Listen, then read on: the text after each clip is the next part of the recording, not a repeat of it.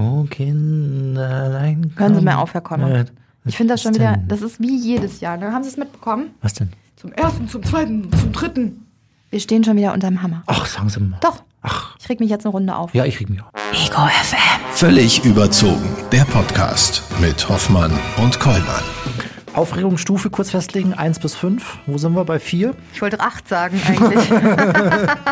Also jetzt sagen Sie mal, was, was ist da genau? Wie, wir Wie werden jedes. Jahr, ihr kriegt das doch mit, ne? Wir suchen uns einen wunderschönen, guten äh, Grund aus und, und einen Spendenplatz, wo wir super viel Geld hinspenden wollen. Und das ist eine total tolle Sache. Ja. Jetzt müsste man nur wissen, wo es wirklich hingeht. Erkläre ich euch das nächste Mal. Ja. Naja, auf jeden Fall. Äh, nächste Die Villa Woche, K, oder? In die, äh, Villa ja, und K. die kümmert sich darum, dass äh, ärmere Kinder auch endlich mal zum Beispiel in den Urlaub kommen oder Ja. so. Oder sich einfach mal Wünsche erfüllen können. So, super Eine tolle schöne Sache. Sache. Schöne Sache. Ja. Und jedes Mal aufs Neue, jedes Jahr aufs Neue werden wir verlost. Ja. Kommt, der, kommt der Chef daher und sagt, so pass mal auf, wir versteigern mal wieder auf Mann Kollmann dieses Jahr. Und wir denken uns, wie unangenehm ist das, wenn da nur ein Fuffi bei rumkommt. Was ist, wenn sich überhaupt jemand meldet? Wenn uns gar keiner will. Ich hätte lieber Markus Kafka kommt dann. Ja? Ja. Und dann können wir auch nichts machen.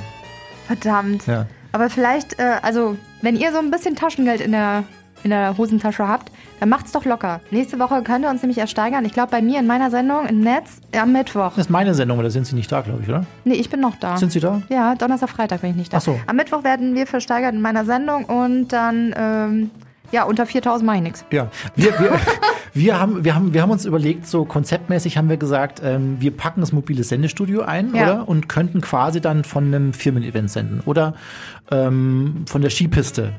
Oder, oh, gute Idee. Ja. Habt ihr eine Skipiste? Dann meldet euch. oder wir könnten im Sommer von einem Badesee senden, wo jemand einen großen eigenen Kiosk hat, zum Beispiel. Ich würde ja. auch aus dem Restaurant eines schwedischen Möbelhauses senden. Tatsächlich würden Sie mit mir da drin auch übernachten? Ich habe das schon mal gemacht, im Möbelhaus übernachtet. Oh, das klingt jetzt Ja, sehr das war- sexy. ja. Wollte, kommt da eine sexy Geschichte jetzt, Herr Kollmann? Ich habe mich ein bisschen, ich weiß, ich war bis, es war ein bisschen unheimlich. Ja, ich bin nachts auf dem Weg zum Klo dem, dem Security-Menschen begegnet und es war nicht so fein. Jetzt mal wirklich? Wirklich wahr. Ich habe bei meinem, bei meinem ehemaligen Radiosender haben wir in der Früh aus dem, aus dem Möbelhaus gesendet und haben dann quasi mit Hörern übernachtet. Ach so, das war abgesprochen. Das war Sie haben sich nicht irgendwie nee, ich habe mich nicht eingesperrt. Nee. Ah, okay. Ja. Ja, also sowas wäre alles möglich. Ja. auf jeden Fall wollten wir eigentlich nur senden. Wir wollen jetzt nicht irgendwie Musik auflegen und eine Nebelmaschine anmachen, sondern wir würden gerne senden. Ja, wir würden gerne senden. Weil ihr kennt das ja, dieses Prinzip. Frau Hoffmann kommt gerne raus hier aus dem. Sender mal woanders hin. Aber wo wäre denn so richtig geil? In einem, weiß ich Malle. nicht, aus einem coolen Ein, Restaurant. einmal aus Malle senden. Aus dem Restaurant in Malle, direkt am Meer oder so. genau. Ja, auf jeden Fall kommen wir unterm Hammer und es ist für einen guten Zweck. Also er steigert uns vier Stunden bei euch. Hauptsache ihr habt Getränke und LAN-Kabel. Richtig. Was anderes ist nicht so richtig wichtig. Frau Hoffmann, ich habe den ultimativen Winterhack für Sie. Was denn? Ja. Wer bis 16 Uhr schläft, kann mit gutem Gewissen Glühwein zum Frühstück trinken. Oh, Es wird dann nämlich auch schon dunkel. nicht schlecht, oder? nicht schlecht. Habe ich mir mal so überlegt. Ich bin eh noch ein bisschen im Jetlag. Ja, Sie, Frau Hoffmann, Sie waren in New York. Vielleicht für die, die die Sendung nicht gehört haben, ganz kurz mal, wie war es? Hat es Ihnen gefallen? War es so kalt wie angekündigt? Null. Nee? Es war viel wärmer als äh, in Deutschland Mhm. und es war viel lauter. Es war viel lauter. Ja, genau so. Die ganze Zeit. Und man stellt sich die ganze Zeit vor, boah, irgendwo wird bestimmt ein ganz krasser Ganove gesucht und gefunden. Und dann dieser tolle Dampfrauch, der aus den Gullideckeln wirklich rauskommt. Mhm. So das wie aus dem Film, schon oder? Schön. Ja. Ein bisschen wenig Tiere, außer ein paar sehr große Hunde im Central Park und ein paar äh, graue Eichhörnchen. Ja. Mehr habe ich nicht gesehen. Also äh, haben Sie sich, äh, Sie haben sich quasi nichts äh, auch in New York geleistet, dass Sie mal kurz hinter schwedische Gitter gekommen sind? Kann ja mal schnell Ich habe passieren in New vorher nachgefragt, Ja? ob ich darf. Ja, ich und? habe äh, vor dem Central Park gestanden und da war dann auch ein Polizeiauto und dann habe ich gefragt, so Leute, wie ist das denn jetzt bei euch? Bei euch ist das Kiffen ja jetzt legal. Also Ja. ich dürfte mir jetzt hier vor ihrer Nase äh, einen Joint anzünden. Mhm. Dann guckt er mich so an, musste grinsen und hat dann gemeint, nee, jetzt nicht genau vor meiner Nase, weil wir sind hier mitten, in, also wir sind hier am Park, Mhm. im Park und da darf man nicht. Ansonsten schon. Ja, dann bin ich fünf Meter weiter weggegangen und habe nichts, ja, habe mich gefreut. Toll, also Sie haben es quasi mal abgesprochen. Wäre in Bayern Ja. nicht möglich gewesen. Das muss ein Traumurlaub für Sie gewesen sein, Frau Hoffmann. Das ist ja Wahnsinn. Ja, wir Ja. haben mich ausgetobt. Habt ihr schon mal für euch getestet. Es ist, Frau Hoffmann, Folge 97 die letzte Folge für diese Staffel. Das heißt, äh, das war's dann erstmal mit dieser Staffel. Wir sind erstmal durch. Folge Das ist, doch, 97. das ist doch scheiße, mit so einer Zahl aufzuhören. Ja. Hat sich nicht ergeben. Hat sich halt nicht ergeben. das Jahr Ja. war zu kurz. Wir können mal aufrunden auf 100. Folge 97. Und wir haben heute unseren allerletzten Gast für dieses Jahr. Und da wird's, muss ich schon mal so, ich habe so ein bisschen reingeluchst ins Interview, schon mal ein bisschen, es wird schon ein bisschen schaurig, muss man sagen. Schaurig, ja. Es geht nämlich darum, dass wir jetzt wirklich hinter Gittern gehen und zwar äh, diesmal mit Thomas Galli. Er ist deutscher Jurist, Autor und er hat mehrere Jahre, war er Leiter von Strafvollzugs- und Justizvollzugsanstalten und sagt selber, ähm, Gefängnis bringt nichts. Genau. Warum? Das erzählt er uns jetzt. Hoffmann und Kollmann. So, jetzt aber mal im Ernst. Ego FM. Schöne neue Radiowelt. Herr Kollmann, ich bin mir sicher, dass wir zwei zusammen so viel Dreck am Stecken haben, dass auch wir zumindest mal eine Nacht hinter schwedischen Gardinen verbringen müssten. Mhm. Aber was vielleicht für uns ganz spannend klingt, ist für andere Alltag. Mit einem Ex-Häftling, der über 30 Jahre lang im amerikanischen Gefängnis saß, haben wir schon gesprochen. Jetzt mal mit einem, der auf der anderen Seite der Gitter steht. Thomas Galli. Er ist deutscher Jurist, Autor und hat selbst jahrelang Justizvollzugsanstalten geleitet, bis er sagte, das Leben im Gefängnis ist unwürdig und macht den Menschen gefährlich. Was er damit meint, verrät er uns jetzt. Schön, dass Sie bei uns sind, Herr Galli. Hallo, vielen Dank für die Einladung. Schön, dass Sie da sind. Herr Galli, bevor wir darüber sprechen, was in deutschen Gefängnissen schiefläuft, wie sah denn Ihr Alltag dort als Leiter damals aus? Naja, der Alltag ist relativ durchstrukturiert. Also es geht früh immer los mit einer äh, Konferenz, wo die Beamten dabei sind, die nachts äh, Dienst gehabt haben und dann eben berichten, ob es irgendwelche Auffälligkeiten gab. Dann geht es weiter mit, muss ganz viele Entscheidungen natürlich treffen als Anstaltsleiter. Man muss bei wichtigen Gefangenen, die bestimmte Länge von Freiheitsstrafen verbüßen, muss man als Anstaltsleiter entscheiden, ob sie zum Beispiel Lockerungen bekommen und solche Dinge. Und dann gibt es natürlich auch ganz viel äh, Personalarbeit zu tun, wo es dann um Beförderungen und solche Dinge, Dinge geht. Schwerwiegende Entscheidung. 15 Jahre lang waren Sie Kriminologe, Psychologe, Anstaltsleiter, haben also auch intensiven Kontakt mit den Insassen gehabt.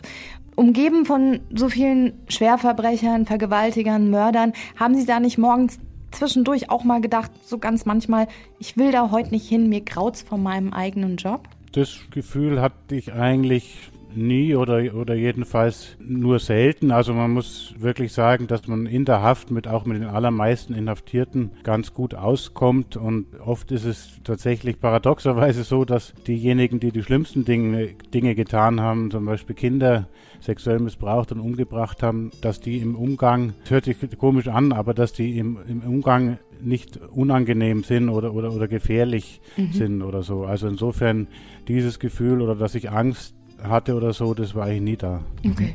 Wie haben Sie die Menschen dort generell erlebt? Also vor allem diejenigen, die vielleicht gerade erst inhaftiert wurden, sind die, sind die verzweifelt oder haben die sich selbst schon aufgegeben oder sitzen die einfach nur sture Zeit dort ab? Es ist natürlich ganz unterschiedlich. Es gibt schon welche, die verzweifelt sind, vor allem wenn sie in Untersuchungshaft erstmal kommen und also gar nicht wissen, was kommt bei raus im Strafverfahren, wie lang werden sie möglicherweise inhaftiert oder auch Menschen, die zum ersten Mal überhaupt in Haft sind. Das ist schon manchmal eine Verzweiflung am Anfang spürbar. Aber grundsätzlich ist es so, dass die allermeisten Menschen sich dann in irgendeiner Form darauf einstellen und damit dann auch äh, umgehen können. Das heißt, wenn man jetzt in die Haftanstalten reingeht und sich mit Inhaftierten unterhält ähm, oder näher befasst, dann wird man jetzt nicht sehr viele sehr verzweifelte Menschen dort vorfinden, sondern die arrangieren sich schon mit der Situation dann. Okay. Wenn Menschen eine ihrer Anstalten betreten haben, dann verloren die ja gleichzeitig nicht nur ihre Freiheit, meist auch ihren Job, vielleicht auch ihre Familie und Freunde.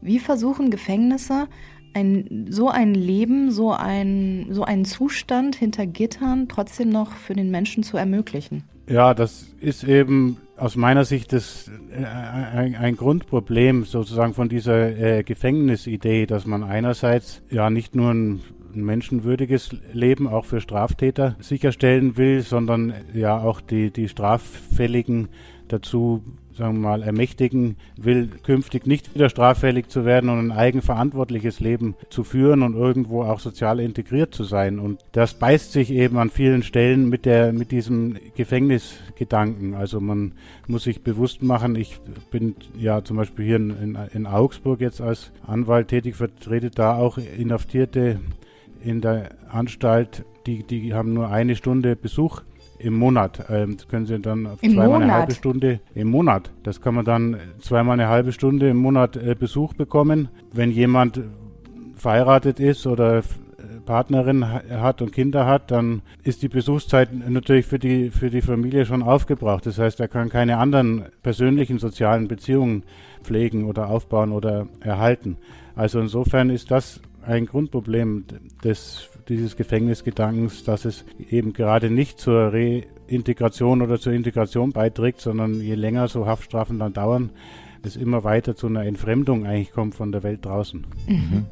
Sie haben in einem Fernsehinterview damals noch als Leiter gesagt, Sie würden die Straftäter freilassen, wenn Sie die Wahl hätten. Wieso ist es so? Wieso würden Sie sich dafür entscheiden? Also das habe ich natürlich ein bisschen zugespitzt formuliert, aber ich, ich stehe tatsächlich auch dazu. Also die Anstalt, die ich vor allem geleitet habe, Zeithain, das sind, ähm, waren Freiheitsstrafen bis zu fünf Jahren, aber die meisten hatten so im Durchschnitt Freiheitsstrafen von ein oder höchstens zwei Jahren zu verbüßen. Und dann muss man sich, äh, uns waren in, in der Regel eben jüngere Männer, und dann muss man sich eben bewusst machen, na gut, nach einem Jahr oder nach zwei Jahren werden die wieder entlassen und sind dann vollkommen in Freiheit und haben auch noch mehr oder weniger das ganze Erwachsenenleben vor sich. Also wenn ich die Sicherheit der Allgemeinheit wirklich fördern will und schützen will, dann muss ich doch Wege suchen, die möglichst langfristig dazu beitragen, dass die Menschen nicht wieder straffällig und äh, rückfällig werden. Und da bringt aus meiner Sicht ein Jahr oder eineinhalb Jahre Haft relativ wenig. Im Gegenteil, oft führt es eben noch dazu, wie gesagt, dass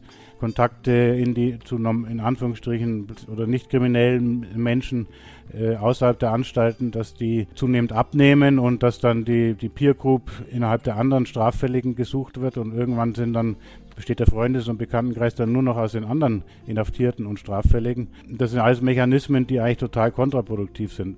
Das heißt, ich würde gerade bei diesen eher kürzeren Freiheitsstrafen versuchen, Wege zu finden außerhalb der Haftanstalten, wo man ja auch äh, mit Menschen arbeiten kann und sagen kann, okay, du musst jetzt die und die therapeutische Maßnahme absolvieren, du musst die und die Schadenswiedergutmachung leisten, du musst auch natürlich eine, möglicherweise eine Strafe hinnehmen, das kann auch darin bestehen mit äh, elektronisch überwachten Hausarrest oder solchen Dingen. Aber wir versuchen jedenfalls, das gelingt sowieso nicht in allen Fällen, bei Weitem nicht, aber wir versuchen mit dir so zusammen zu wirken, dass du langfristig möglichst nicht wieder rückfällig wirst. Und das war sozusagen mit, mit dieser zugespitzten Formulierung von mir gemeint, mit diesem Wegsperren, das geht unterm Strich sozusagen und langfristig gesehen aus meiner Sicht nach hinten los.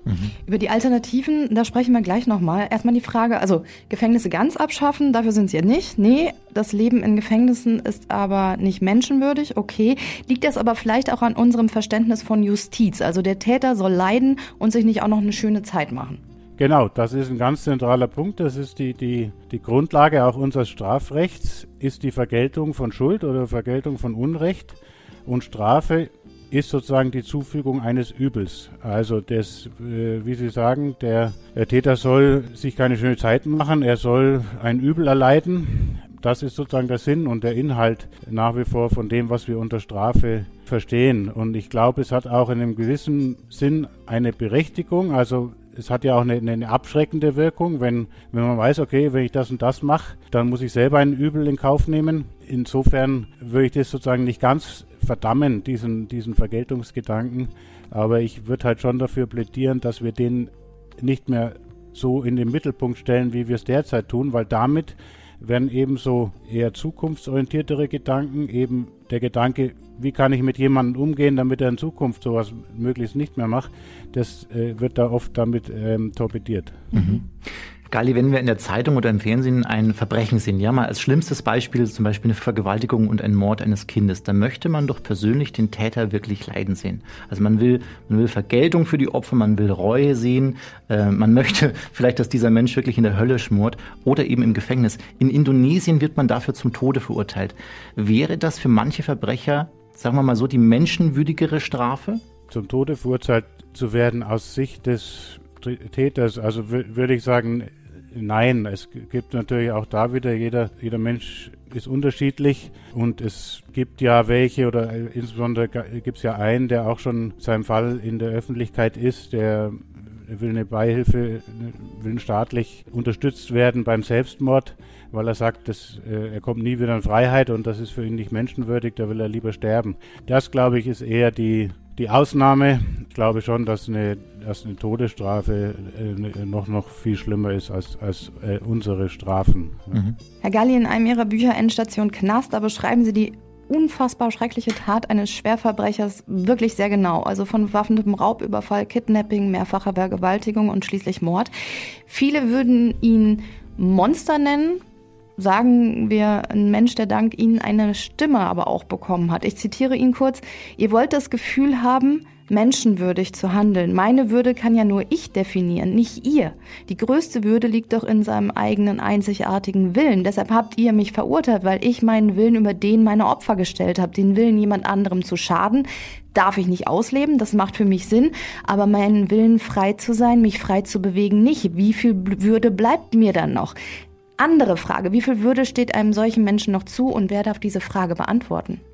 Also wir haben eben das gesamtgesellschaftliche Verständnis und auch das, das rechtliche Verständnis, dass jeder Mensch eine Menschenwürde hat, auch eben Menschen, die das die Schlimmste getan haben und die eben letztlich anderen Menschen nicht nur ihre Würde, sondern auch ihr äh, Leben genommen haben. Darauf gibt es aus meiner Sicht überhaupt keine einfachen Antworten. Worum es mir jetzt bei dieser Geschichte von dem Menschen auch geht, das wäre zum Beispiel einer, wo ich auch sagen würde, der muss leider ja die, die Freiheit entzogen werden, auch bis zum Lebensende, einfach auch zum Schutz vor möglichen äh, anderen Opfern. Aber es geht mir halt auch darum, die Frage zu stellen, und die Sie ja auch eben schon angesprochen haben, ist es wirklich noch menschenwürdig, auch bis, notfalls bis zum Lebensende in Haft und in diesen engen Bedingungen sozusagen der Haft zu leben? Oder müsste man nicht, auch wenn man die Allgemeinheit schützen muss, andere Rahmenbedingungen schaffen für Menschen, die wirklich Jahrzehnte oder bis zu ihrem Tod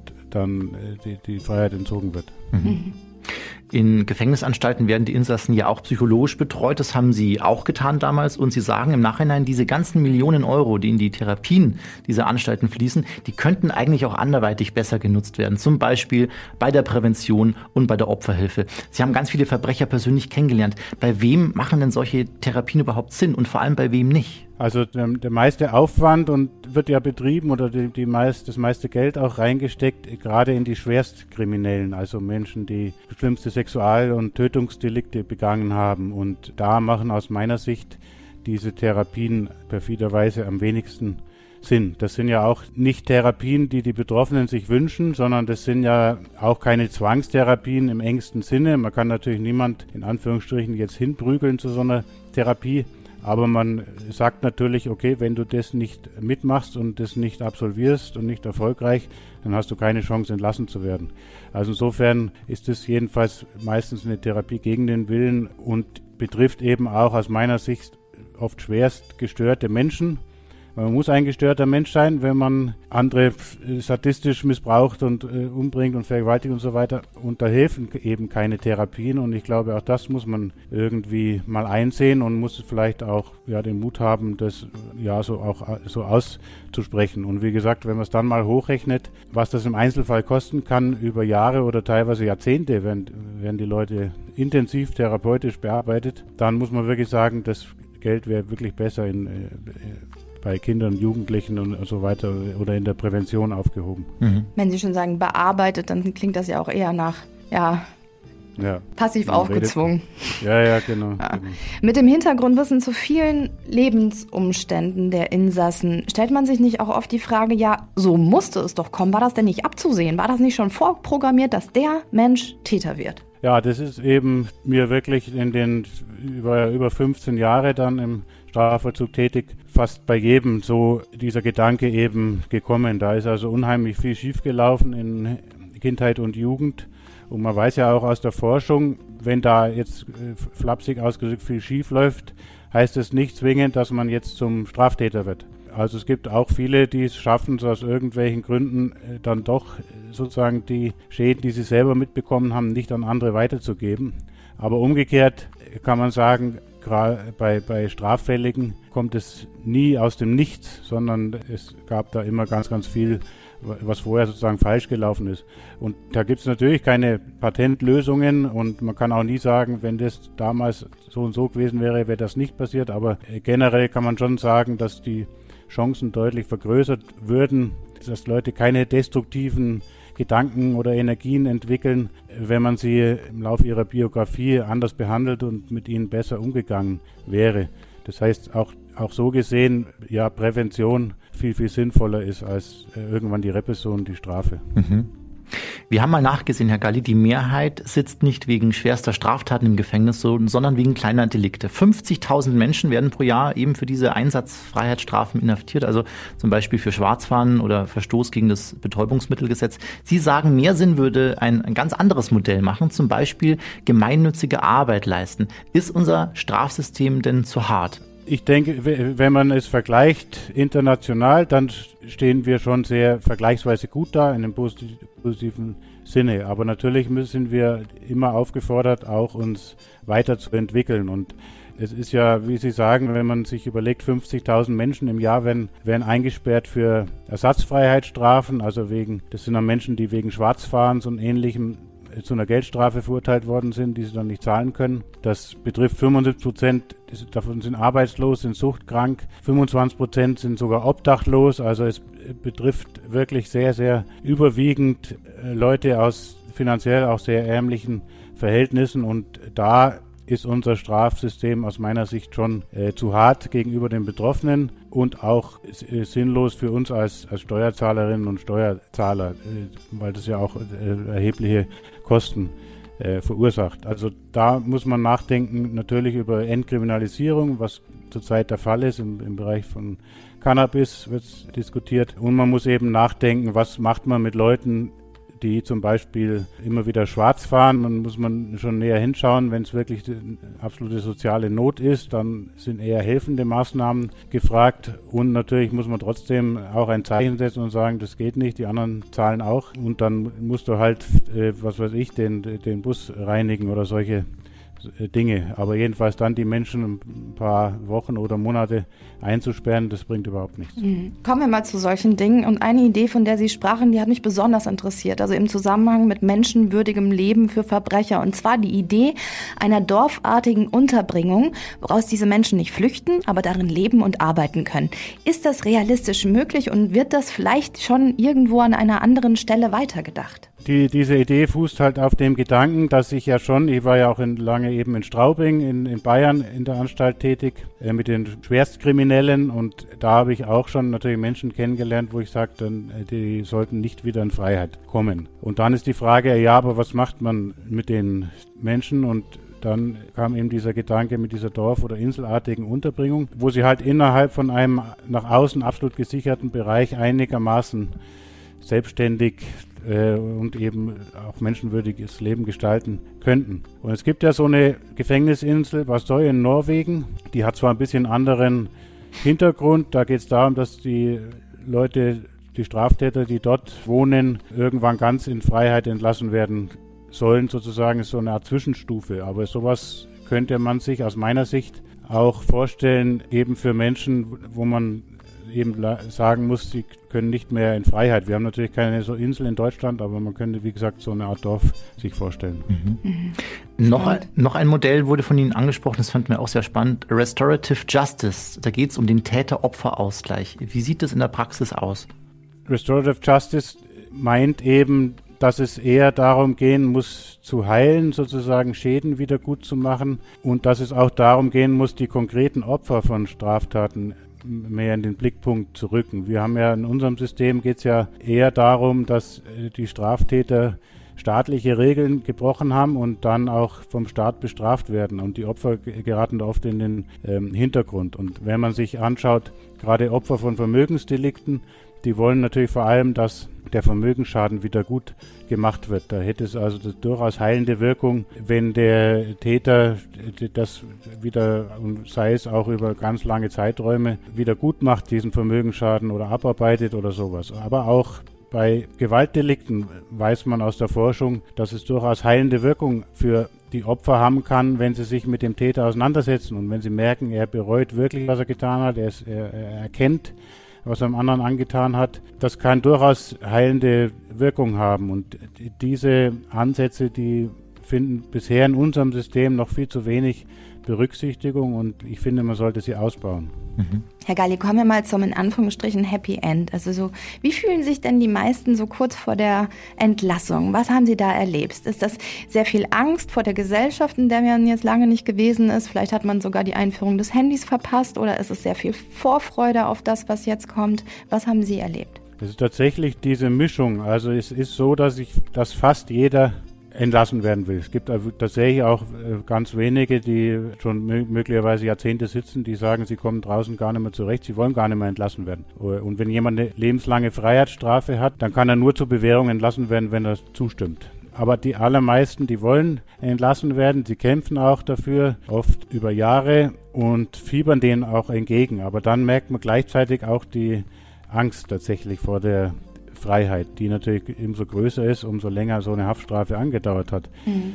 Und wie Sie sagen, es gibt tatsächlich die Fälle, die noch nie ein Handy im Besitz gehabt haben, nicht wissen, wie damit umzugehen ist, die Internet sich nicht auskennen mit diesen ganzen sozialen Netzwerken und, und, und. Und die natürlich auch wissen, wenn sie jetzt rauskommen, sie werden jetzt von der Gesellschaft nicht mit offenen Armen empfangen, sondern im Gegenteil, äh, sie tragen ja diesen Makel der, des Ex-Häftlings da auch mit sich rum.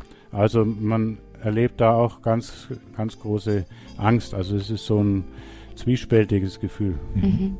Galli, noch eine Frage zum Schluss. Man läuft sich ja bekanntlich immer zweimal im Leben äh, über den Weg. Sind Sie schon mal früheren Insassen ähm, nach der Haftentlassung eben über diesen Weg gelaufen? Was für ein Gefühl hat man da? Bin ich tatsächlich schon mal äh, über den Weg gelaufen, ja. Einigen, nicht, nicht sehr vielen, aber einigen. Mit den allermeisten war es ein sehr positives Gefühl, weil ich auch schon mich bemüht habe, mit allen freundlich und menschlich umzugehen. Einer hat allerdings der war offensichtlich sauer auf mich. Der hat dann irgendwie mitbekommen von irgendeinem Zeitungsbeitrag oder so und dann hat er mich angeschrieben und hat gesagt, ja, jetzt halten Sie da große Reden und fromme Sprüche und mich haben sie in Arrest gesteckt und so. Also der war jetzt nicht so ganz mir zugetan. Aber ansonsten kann man sich ganz normal von Mensch zu Mensch begegnen und da besteht also keine Aversion oder, oder Feindschaft. Mhm. Dass Insassen Menschen sind, das kann man auf jeden Fall auch in all ihren Büchern nachvollziehen und nachlesen. Die können wir unseren Hörern auf jeden Fall schwerstens ans Herz legen. Herr Galli, unsere Spezialfrage zum Schluss. Was bedeutet für Sie Glück? Also Glück ist für mich was, was ich immer erst was man immer erst im Nachhinein erkennt und was man nicht erzwingen und noch nicht mal anstreben kann. Wunderschöne Aussage. Vielen herzlichen Dank. Herr Thomas Galli. Vielen lieben Dank für das Gespräch. Danke für Ihre Zeit. Vielen Dank.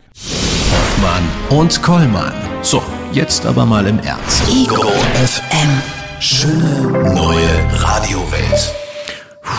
Also, Heavy Shit. Ich bleibe brav, habe ich mir jetzt vorgenommen. Ich bleibe für den Rest des Lebens brav. Solange wie es noch Gefängnisse ja. gibt, wisst ihr Bescheid. Ja. Frau Hoffmann, kommender Freitag, es ist nicht nur die letzte Ausgabe unseres Podcasts hier für dieses Jahr, sondern am kommenden Freitag auch die letzte Hoffmann-Kommern Radioshow und wir haben uns ein bisschen was vorgenommen. Es gibt das große Hoffmann-Kommern Weihnachtsspecial am Freitag. Ja? Haben Sie schon wieder vergessen? das ist ein langes Wochenende zwischen uns, ja, zwischen Freitag. Äh, Hoffmann, am äh, kommenden Freitag senden wir aus dem Wohnzimmer 1. Oh ja! so. ja. Oh, ich hatte schon wieder ein paar Angstschweißkugeln in meinem Nacken. Ja. Was will Herr Kollmann diesmal wieder machen? Das große Special. Das ist das ein großes, das große Weihnachtsspecial. Wir senden Haben Sie einen Weihnachtsbaum? Ich habe einen Weihnachtsbaum für Sie organisiert, der ist ja sogar schon geschmückt, müssen Sie nicht mal machen. Was? Ich habe selbst. Hab ich, das ist ja doch voll toll von mir. Ich, ich habe höchstpersönlich die Lichterkette wieder auseinandergefriemelt. Es hat ungefähr eine Stunde gedauert, bis ich sie wieder so hatte, dass, sie, dass man sie auf den Baum hängen kann. Ja. Wir werden Plätzchen backen. Oh, Penisplätzchen. Penisplätzchen. Ich muss den Teig noch machen. Ich habe dem Gärtner schon Bescheid gegeben, dass er unten im Vorgarten ein bisschen Schnee räumen sollte. Und da werden wir vielleicht auch mal wieder einen kleinen Weihnachtsbaum-Weitwurf machen. Ja, das machen wir dann im neuen Jahr. Der will ja nur ein bisschen drinstehen. Ach so, was machen wir dann? Los. Da unten? Irgendwas fällt mir schon ein. Ihr wisst Bescheid. Freitag wieder. Dö, dö, dö, Hoffmann in Gefahr. Ja.